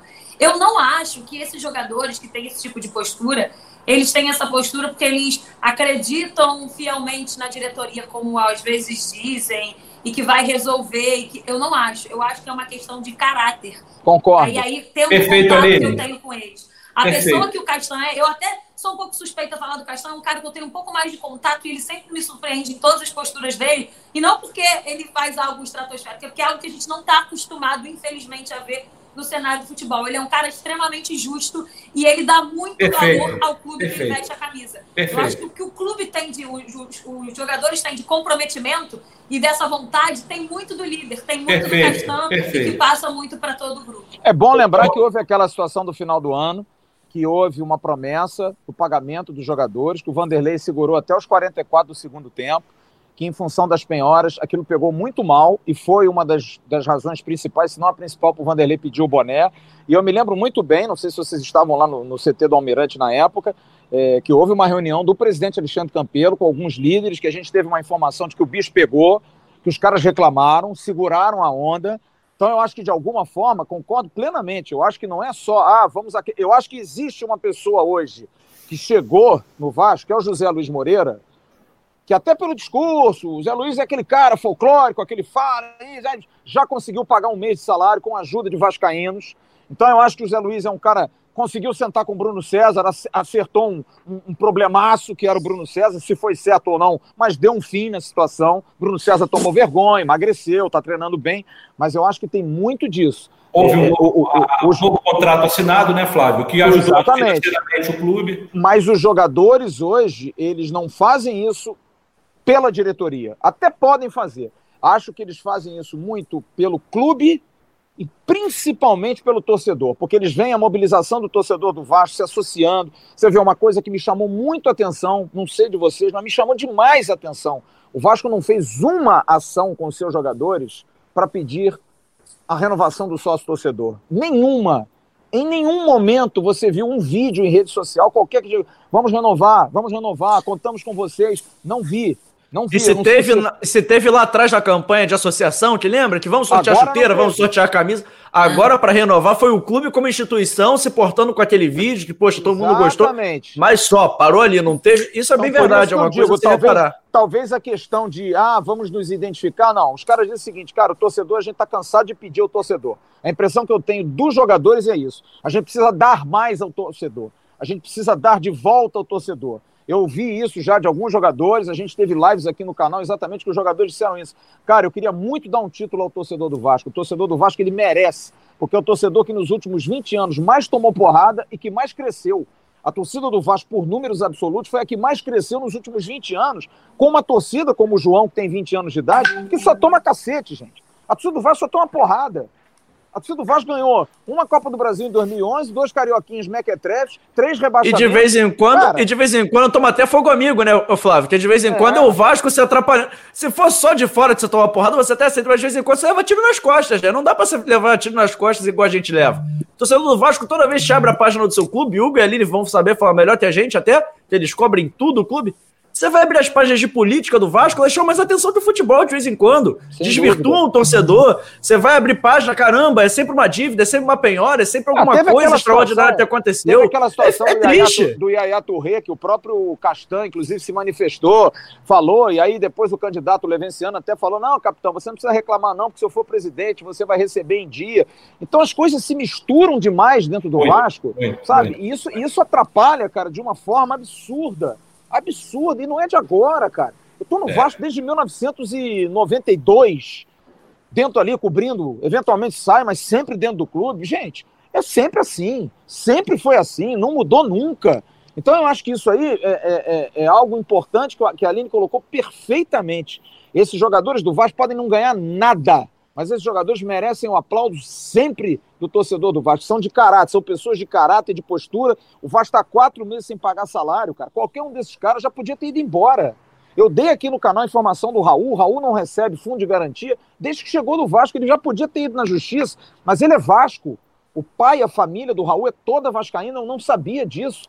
E ele brigou com os empresários Ele fala na chegada dele. Na, ele eu falou... fiz a apresentação dele, ele falou disso na apresentação Vasco, dele, então, a família toda vascaína. Ele falou o seguinte para os empresários: eu não quero fazer isso. Se eu tiver que sair do Vasco, eu quero sair pela porta da frente. Eu não quero buscar na justiça e sair porque eu sou Vasco, eu gosto do clube. Agora, eu não entendo, cara. Vai ter amor assim lá em não sei aonde. Porque os caras são apaixonados. Você viu agora, gente? Vocês viram o uruguaio lá, o Guzmán Pereira, jogador do Penharol? O revoltado. Deu, o cara foi, deu uma entrevista. Foi dar entrevista revoltado.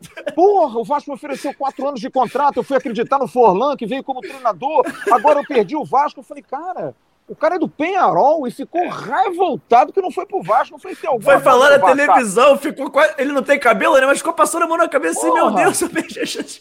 Incrível, porque você pensa o seguinte: o clube não paga, o clube tem dificuldade, o clube tem uma estrutura precária e de repente todo mundo quer vir jogar aqui, cara. Não, e numa falando, situação, e numa situação falando... política totalmente instável, porque esse ano vai ter eleição. Sim. Sim, e, a, sim. E, aí, o caldeirão já está fervendo muito Não, antes. O Guarim, Hugo. O que que foi? Eu ia falar isso do Guarim. A gente botar uma tatuagem no braço do Vasco. Sim. Pra gente Não, chegar no último assunto, pra gente chegar no último assunto, falando já, aproveitar que o tema puxou aqui, Fala do Fred Guarim, que a gente não sabe se fica, se vai, a gente vai falar bem rapidinho sobre ele, até que a gente não tem informação, fica assim, a sete chaves, o caso Fred Guarim.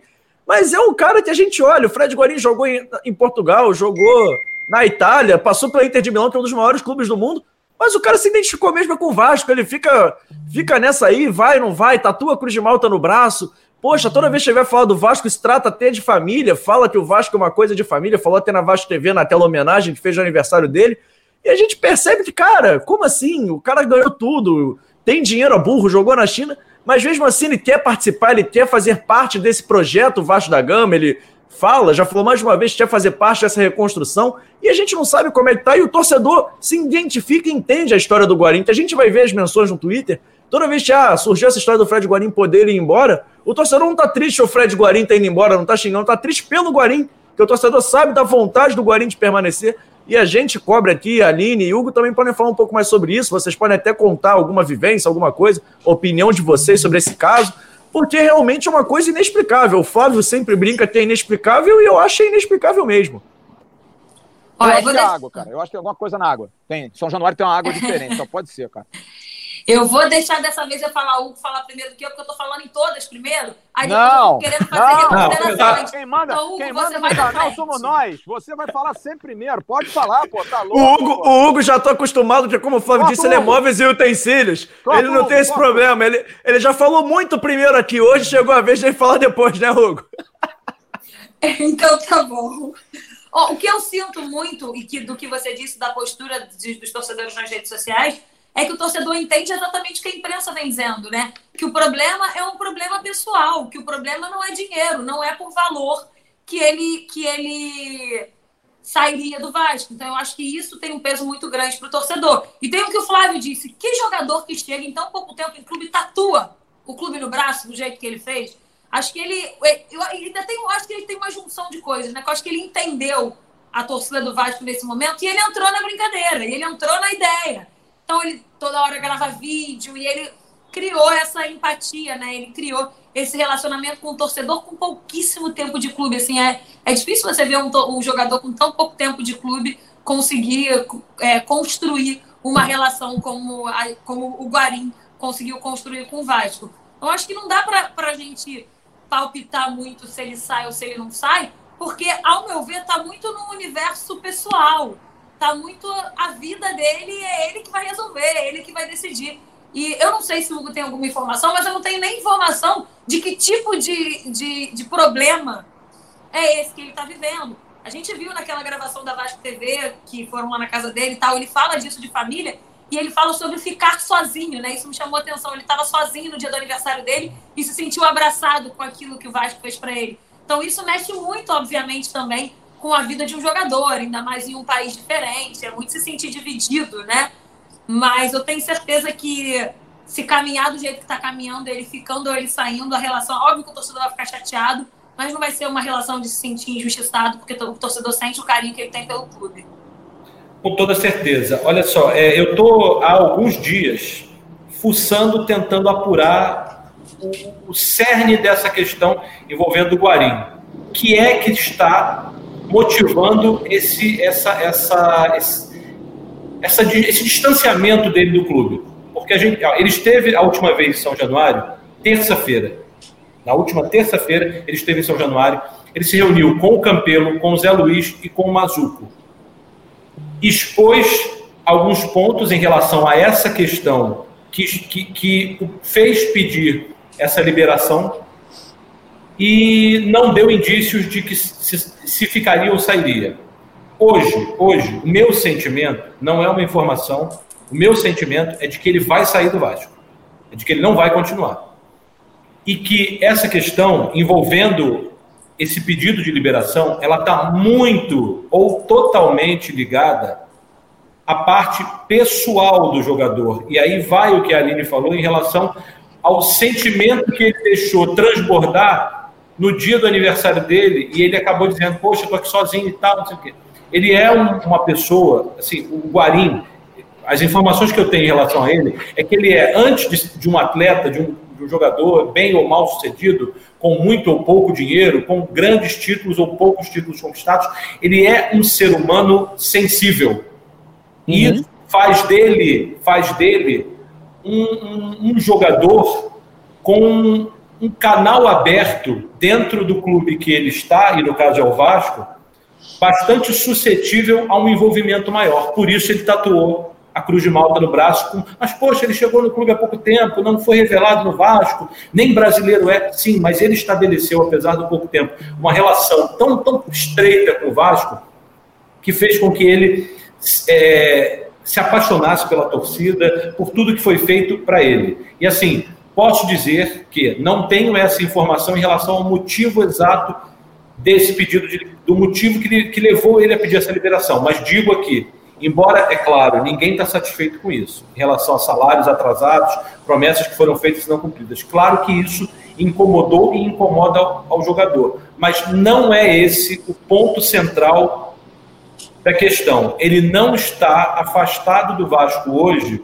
através desse pedido que ele fez ao Campelo e foi prontamente, foi prontamente atendido, por conta dessa questão salarial, por conta desse atraso salarial e das promessas que até aqui, pelo menos no caso dele, não foram cumpridas é uma questão pessoal e eu acho sim, é um, repito, é um sentimento. Acho que ele não vai ficar no Vasco e não tem nada a ver com o clube, ou tem pouquíssima relação com o clube.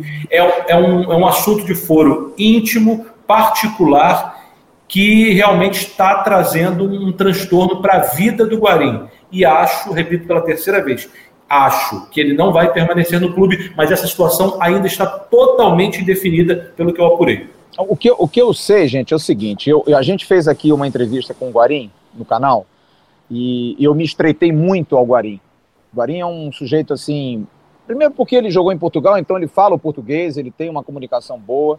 É um sujeito muito dócil, muito educado, me surpreende. A gente que lida com futebol há tanto tempo, a gente manda uma mensagem para ele por WhatsApp e ele responde prontamente. Eu me lembro quando ele estava saindo da Colômbia, agora vindo para o Brasil. Eu perguntei a ele: você falaria com a gente, Guarim? Me daria uma declaração sobre esse seu retorno, uma mensagem ao torcedor? Ele, na mesma hora, ele respondeu e disse assim: Flávio, deixa eu chegar no Brasil que eu falo com vocês. E aquilo me trouxe um, um, uma pulguinha atrás da orelha. O que acontece é o seguinte: o Guarim, ele falou isso para nós, isso aqui. Ele gosta do Vasco porque, como foi na época, eu cito muito o exemplo do Juninho Pernambuco novamente, ninguém acreditou que ele tinha fechado um contrato de 600 reais de ajuda de custo. As pessoas acham que o jogador só pensa em dinheiro. Não, às vezes os caras estão tão bem de vida que eles querem ter o prazer de jogar futebol. E o Juninho, na época, disse claramente: cara, se eu não der certo, eu não roubei o Vasco. Se eu der certo, a gente conversa depois. E o Guarim, da mesma forma. O Guarim é um homem de 40 milhões de dólares, gente. É um jogador rico, é uma pessoa rica. Jogou na China, jogou na Inter de Milão, jogou no Porto. E vocês viram pelo vídeo que o Vasco produziu a ele o quão querido ele é. Ele tem amigos no mundo inteiro, pessoas que gostam muito dele, porque ele é um cara, inclusive, que tem na Colômbia, em Medellín, várias ações sociais. Ele tem uma empresa que cuida de ações sociais, de, de ajuda de crianças, ajuda de, de, de, adolescentes. Então, ele tem muito esse lado. Só que o que acontece? Ele chegou ao Brasil e eu dei essa informação, eu tinha essa informação na época. O Guarim tem dois casamentos. O primeiro casamento, ele tem dois filhos, dois filhos que hoje estão nos Estados Unidos com a mãe dele e outro com a Saruribe. A Saruribe, para quem quiser pesquisar no Google, a Saruribe é como se ela fosse a campeã do Big Brother da Colômbia.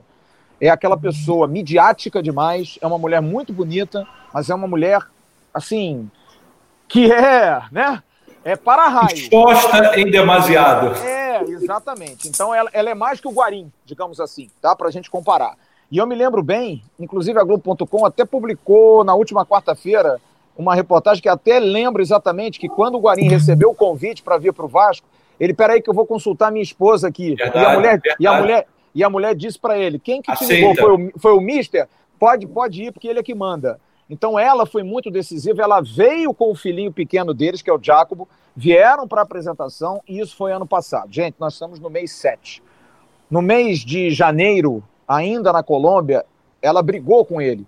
Houve um racha vocês podem entrar aí, tem vídeos em tudo quanto é lugar da tentativa de reconciliação. É quase como se fosse uma revista contigo, um Nelson Rubens, negócio de reconciliação, porque os dois são duas celebridades na Colômbia. E o Guarim está há seis meses, indo para sete agora, sozinho no Rio de Janeiro. Só que em janeiro e fevereiro, tudo bem, você vai para o treino, sai, vai jantar, conversa, aquilo tudo, aquilo lá. A partir de março, o cara está parado e trancado dentro de casa.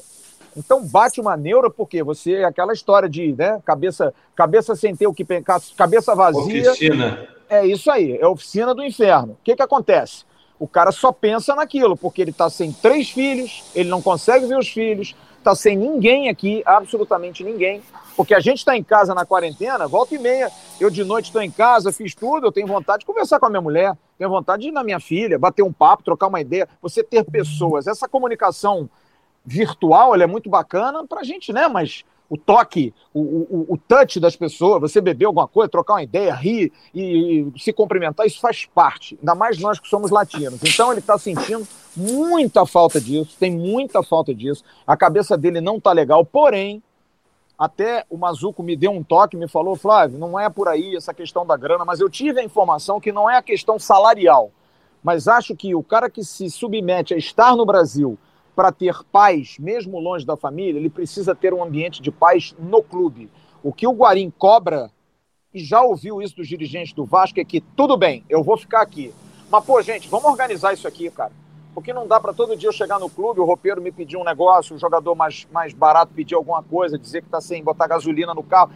Ele quer ter pelo menos um ambiente bom de trabalho. Isso a diretoria já prometeu e que vai cumprir. Mas agregado a isso tem a questão pessoal. Eu arrisco, eu vou arriscar. Eu acho que dificilmente o Fred Guarim vai ficar no Vasco. Acho difícil ele ficar.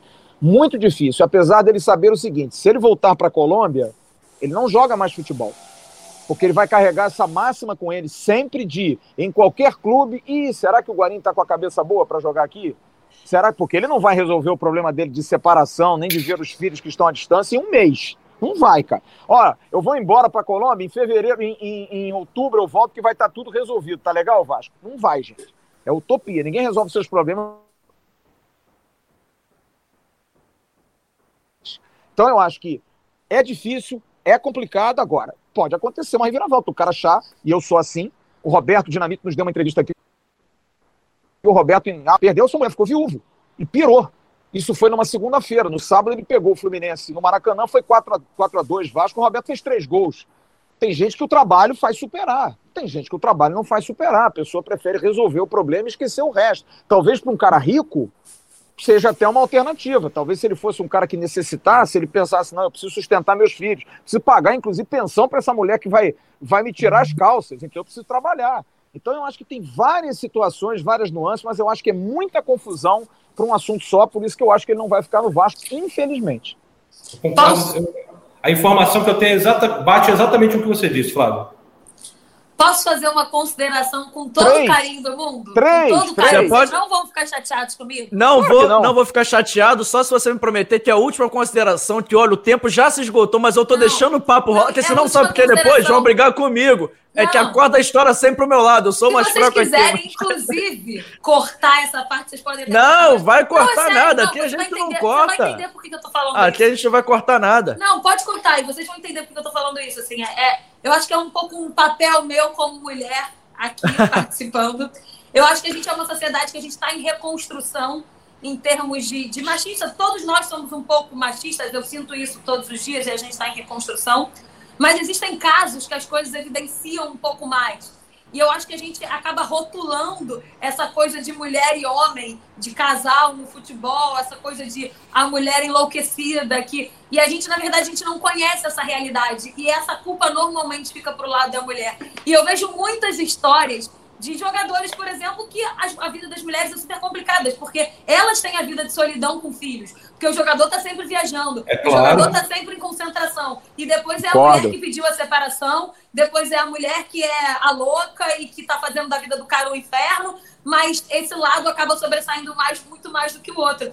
É só algo para a gente refletir. Óbvio que eu sei zero da vida e nem me interessa muito a vida pessoal, né? Do jeito que a gente do que a gente trabalha. Mas eu acho que é um ponto legal para a gente parar e para a gente refletir quando a gente recebe esse tipo de informação, o, o como que a gente, é, o, o, como, que a gente, como que a gente recebe e o que, que a gente é, conclui de imediato. Porque é óbvio que a gente vive numa cultura machista. E é óbvio que a gente pega esse contexto e acaba replicando da mesma forma que a gente ouviu desde que a gente era pequenininho, né? E se a gente para para pensar nesse caso, a gente não sabe como é que é o relacionamento deles. A gente não sabe como era o Guarim com ela. A gente não sabe se ele é um cara... Aline, você é mãe, Aline? Você é mãe? Ainda não. Então eu vou lhe dizer porque eu sou pai. A minha maior preocupação nesse caso, juro pela felicidade da minha filha, que tem 16 anos, é com as crianças. E eu acho que, aliás, é o que o Guarim tem sentido mais falta das crianças, porque eu acho que a separação não há certo nem errado. Estão os dois completamente errados. Quem lhe diz que o Guarim não pode ter traído a mulher e a mulher pode ter ficado irritada? Não, pode acontecer. Eu dizendo, é nada é disso me, me, me interessa Agora, muito. Ficar longe de um filho é complicado, seja ele jogador de futebol, seja ele gari, seja ele. É complicado. Certamente, você tem um filho, certamente. você tem três filhos, cara, e você não poder vê-los, porque aí entra a briga judicial. A esposa não quer que veja, de repente não quer que veja porque o marido é agressivo, porque tem insegurança. Aí é uma discussão deles, aí é aquela sim, história de sim. marido e mulher não se mete a colher, né? Não, certamente. Eu, o meu destaque, o meu ponto é só a forma como a gente coloca a mulher na Sim. situação, sabe? Só Sim. ela sempre sendo a louca e a que vai criar um, toda uma confusão. E nem sempre é dessa forma, é sabe? Verdade, a gente é recebe é muito assim, e mas nem sempre é assim. E é, é verdade, coisa... assim, só um ponto, até pelo que a gente acompanha da, da vida dela, porque ela opta por se expor. Ela expõe muito mais a vida conjugal deles do que o Guarim. Tanto que o Guarim, por exemplo, poderia, nesse momento, estourar a público o, o, o porquê dele ter pedido afastamento, e ele não fez. Ele está recluso. O que também não quer dizer que ele está de santo na história, o que ele, dentro de uma culpabilidade mútua, a dele é maior ou menor. Ninguém é, que tá não cabe a nós. Balança. Exatamente. exatamente. Ninguém está colocando isso aqui na balança. Mas ela, mas ela, assim, ela normalmente, isso está ao alcance de nós, mesmo que nós não busquemos. Uhum. Ela expõe muito mais a vida conjugal deles, expôs do que ele. Então, talvez por isso também tenha caído sobre ela o rótulo de, enfim, de, é, de, de, não, o meu de ponto é tirar o pino da granada. Você chegou, você acho... chegou no ponto exato. O meu ponto é só rótulos, né?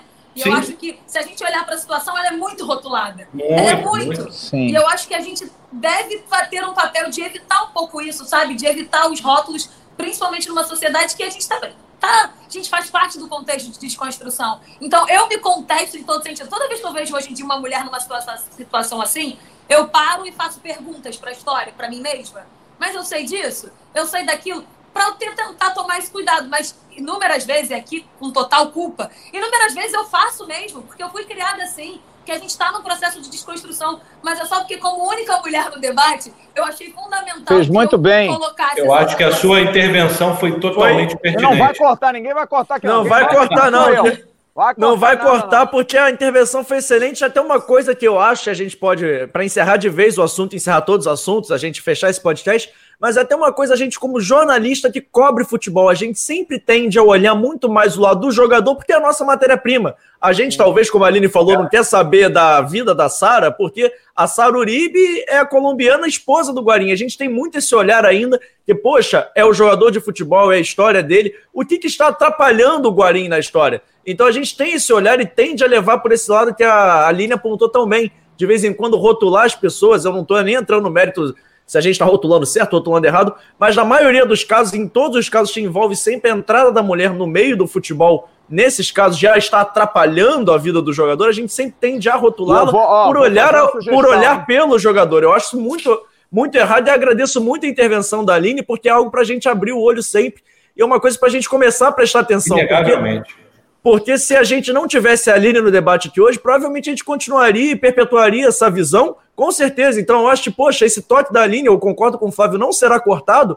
até para quem assiste a gente poder ter esse exemplo e poder pegar isso para levar para sua vida. Mas tá agora faça sugestão. Ah, faça sugestão. eu quase não falei demais. hoje. Faça Caraca, Ó, a gente está brigando na frente dos convidados, cara. Os convidados demais, vão ficar assustados. Olha, Faz aí sua sugestão. A esposa do Roger Machado, treinador de futebol dos mais brilhantes do Brasil, Camille fez um estudo há mais ou menos uns 10 anos atrás de formação dela profissional é, é, na faculdade dela. Ela fez um trabalho de conclusão de curso, melhor dizendo, que o título era é, expo, Profissão Esposa de Jogador de Futebol.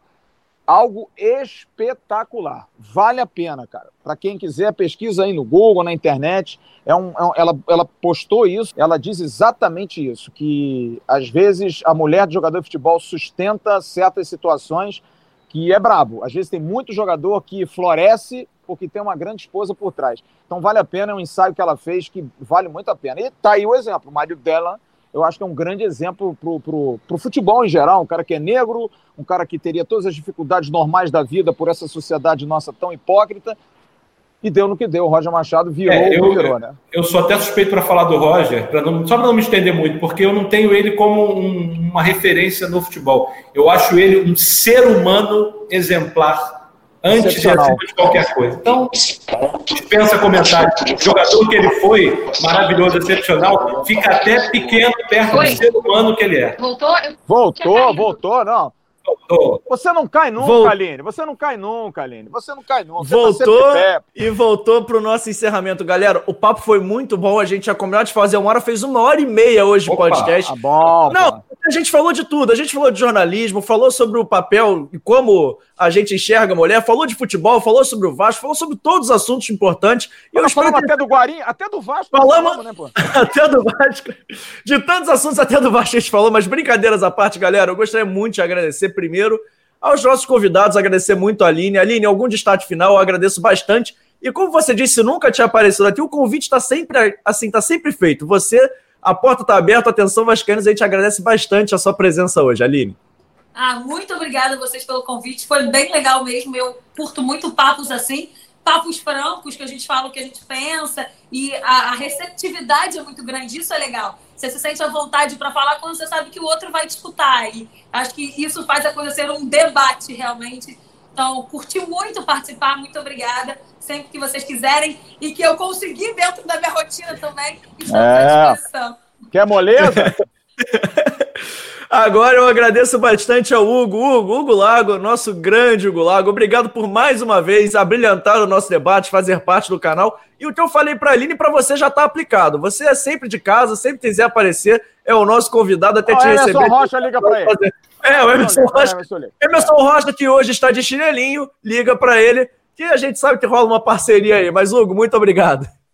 João, não tem nem o que dizer, é muito bom. Antes da gente falar de Vasco, de jornalismo e tal, é, é muito bom estar batendo papo com é, profissionais, seres humanos de alto nível. Você, o Flávio, a Aline e outros tantos companheiros com os quais a gente já interagiu aqui. Dizer da minha imensa satisfação de mais uma vez participar e reforçar que sempre que vocês precisarem de mim, contem comigo, estarei sempre à disposição.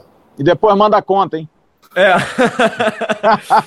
Flávio Dias, pra galera que escuta a gente na sexta até domingo, pra galera que assiste a gente no YouTube até amanhã, porque eu já vou pedir, eu não vou nem fazer encerramento, mas se inscreve no canal, ativa o sininho, compartilha e amanhã a equipe mais doida que a gente já teve aqui no canal reaparece. Porque domingo é dia de live aqui no canal, tem eu, Emerson Rocha, Flávio Dias, Calheiros e Vadinho. Qual é a chance disso dar certo, Flávio Dias? Eu vou, eu vou tomar um gin tônica antes de ao ar pra ficar já no calibre.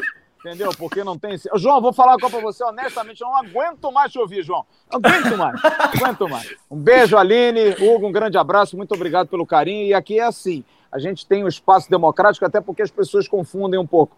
Democracia não é um estado de consenso. Democracia é um estado de debate. As pessoas precisam debater.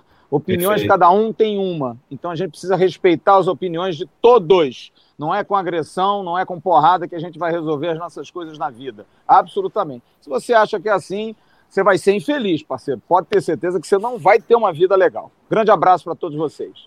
É isso aí, o nosso debate foi incrível. Amanhã, 4 horas, a gente está de volta e eu conto com a sua audiência. Galera, um forte abraço. Se você escuta a gente no Spotify, assina o feed. Se você assiste no YouTube, se inscreve. E o Flávio já tá dando tchau, porque a gente já passou muito do tempo. Tchau, tchau, galera. Abraço, tchau, tchau.